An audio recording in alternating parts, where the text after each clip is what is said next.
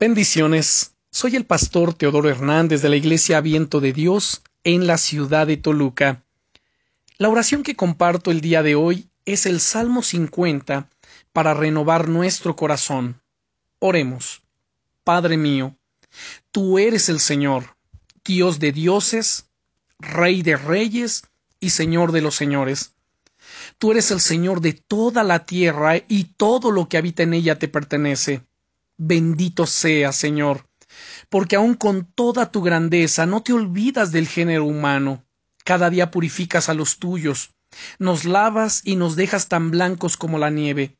Nos llenas de gozo y alegrías, borras de nosotros nuestras maldades y nos transformas a una vida de santidad. Tú, Señor, eres fiel y justo. Todo lo que has prometido al hombre desde el principio de los días lo has cumplido. Por eso mi corazón se llena de gozo en tu salvación.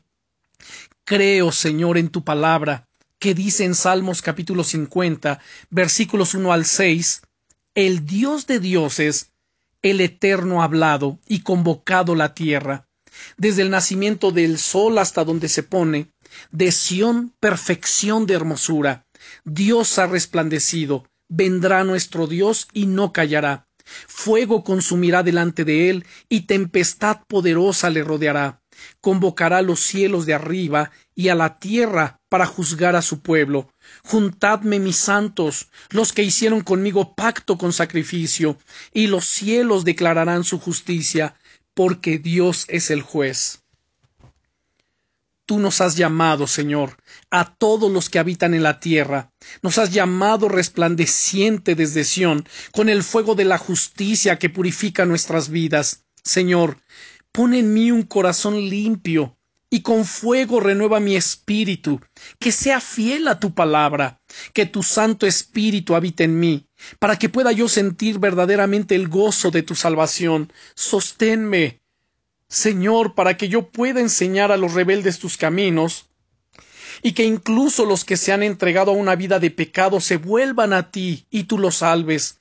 Señor, has dicho en tu palabra que a tu tribunal asistirás cubierto de una tempestad, muestra incomparable de tu poder, Danos, Señor, a través de tu Espíritu, la facultad de reconocerte en cada persona, en quienes sufren y quienes se encuentran perdidos, que sepamos reconocer la obra salvadora que haces en cada uno, comprender sus pasos y que tengamos un poco de tu fuerza para ayudarles a caminar. Señor, que nuestro corazón siempre esté abierto a proteger de los peligros a los demás, y que nuestras palabras sean reflejo de tu amor hacia estas personas. Úsanos siempre de instrumentos de tu poder para traer tu salvación a todas las personas sobre la tierra. Dices en tu palabra, Señor, que tu juicio comenzará por quienes han hecho el pacto con sacrificio, es decir, tu pueblo escogido, al cual nosotros pertenecemos gracias a nuestro Señor Jesucristo.